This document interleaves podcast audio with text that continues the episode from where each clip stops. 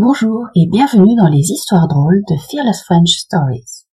Vous le savez, j'aime raconter des histoires et celle de ce soir va nous permettre de rentrer dans l'ambiance d'Halloween. C'est de circonstance car je le publie à quelques jours de cette fête américaine qui a pris de l'ampleur même en France. Je vous laisse donc avec votre histoire. À quel prix? Notre histoire commence à Paris, entre chien et loup. Le ciel a été bas toute la journée, mais maintenant que la nuit est tombée, la brume humide et froide envahit tous les espaces et glace les âmes bien abritées sous leur lourd manteau d'étoffe sombre. Les lampadaires à deux têtes, cette nouveauté qui s'est installée dans la vie des noctambules ces dernières années avec la fée électricité, peine à éclairer une nuit promise à de violents orages et les cris sinistres des véhicules hippomobiles qui s'estompent dans le lointain n'augurent rien de bon. Les rares passants, souvent seuls ou les bras chargés de colis et de paquets, se pressent de rentrer, probablement pour se réchauffer autour du poêle. Et ce n'est pas du luxe en cette saison. Mais le couple qui s'approche sort du lot avec son chapeau haut de forme noire auquel s'accrochent des filets de brume, sa redingote ajustée au col remonté, le cou orné d'un foulard de soie carmin et sa canne fine et élégante aux pommeaux argentes, il ne semble pas se préoccuper de l'endroit où il se trouve. À son bras, une femme vêtue d'une élégante robe de la plus belle coupe et lui arrivant à l'épaule paraît décidée. Je ne saurais dire à quoi, mais pour sûr elle semble décidée. Des bribes inaudibles de leur conversation parviennent jusqu'à nous. Mais à mesure qu'ils se rapprochent, on parvient sans peine aucune à comprendre que leur échange est un peu houleux. L'homme qui ressemble à un dandy a l'air de se moquer éperdument de la colère qu'on sent poindre chez la femme à ses côtés. Mais par contre, la teneur de leurs échanges nous parvient tellement amoindrie qu'ils en deviennent incompréhensibles. Durant ces quelques minutes où nous sommes restés figés devant ce couple chamailleur, l'heure tardive a suffi à vider la rue de ses passants. Ils sont maintenant seuls à déambuler dans ces vieilles ruelles étroites qui seront démolies par la suite pour améliorer la salubrité de la capitale. N'allons pas trop ce soir, les ruelles étroites s'enchaînent et se ressemblent toutes. Nappées de brume et sentant le moisi d'un quartier dans lequel l'air frais ne circule pas assez.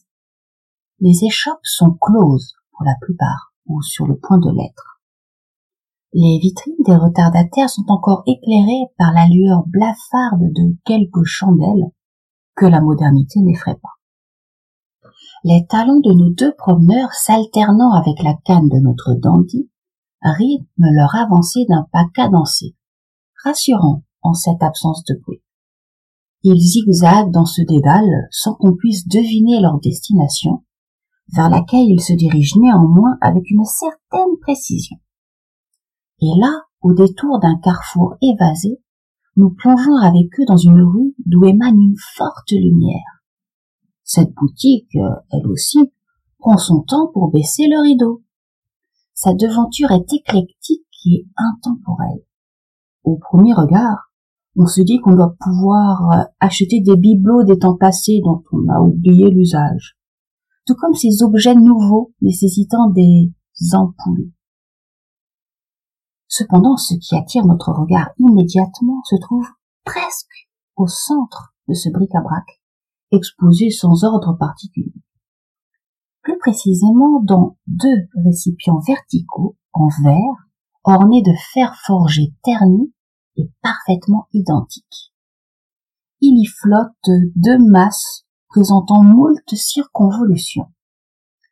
Deux écriteaux apposés au pied de ces colonnes étranges nous indiquent clairement le contenu.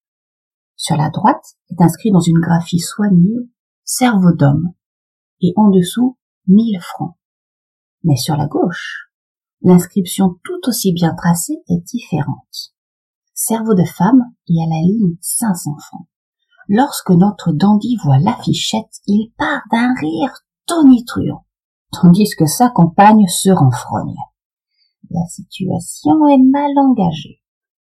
Et alors qu'il est sur le point de passer son chemin, sa compagne campée sur ses deux pieds lui tire le bras.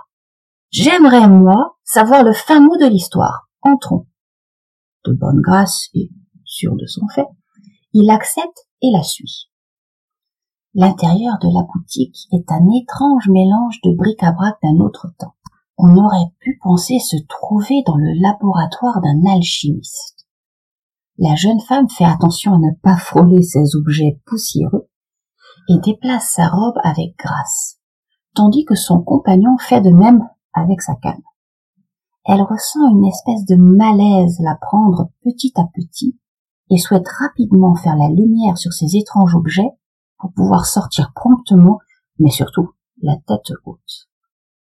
Elle entend plus qu'elle ne voit derrière une pile de livres le petit apothicaire qui l'ignore complètement et s'adresse au dandy. En quoi puis-je vous servir, monseigneur Le ton obséquieux du marchand finit d'horripiler notre indigné, qui le lui fait savoir d'une voix sèche, sous le regard amusé du dit dandy. Deux cerveaux sont en vente dans votre vitrine. Auriez-vous l'amabilité de m'expliquer pourquoi le cerveau de femme ne vaut que la moitié du prix du cerveau masculin?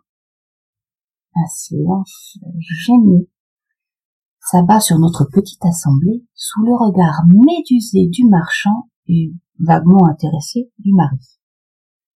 Mais la femme montre des signes d'impatience, donc notre malheureux pris à partie n'a pas le choix et doit se jeter à l'eau. Vous comprenez, madame, en insistant bien sur le mot, qu'il m'est impossible de les vendre toutes deux pour la même somme. C'est évident. Soit, mais la différence est conséquente et je souhaite en connaître la justification, répondit-elle du ton péremptoire de quelqu'un qui sait se faire entendre. Ce n'est que, commença-t-il d'une voix lente, indécise, chevrotante. Mais encore? Le dandy commençant à perdre patience à son tour, notre vieillard au dos voûté se décide à répondre d'une traite. C'est que quand ça a beaucoup servi, ça perd de sa valeur, madame. Et je n'y peux rien.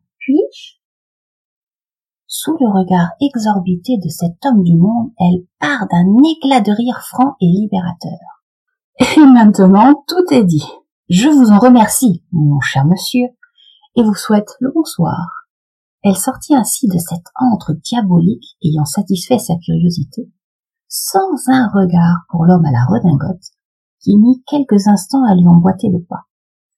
De l'animosité du début, il ne restait rien mais nul doute que cela reprendrait demain. Ils s'évanouirent un moment plus tard dans la brume qui ne cessait de s'épaissir. Mais pour ce soir, le mystère était clos. De cerveau va mieux qu'un, comme on dit. Je vous laisse vous abonner et j'attends en commentaire de savoir quelles sont vos meilleures histoires d'Halloween. À très bientôt sur Phyllis French Stories.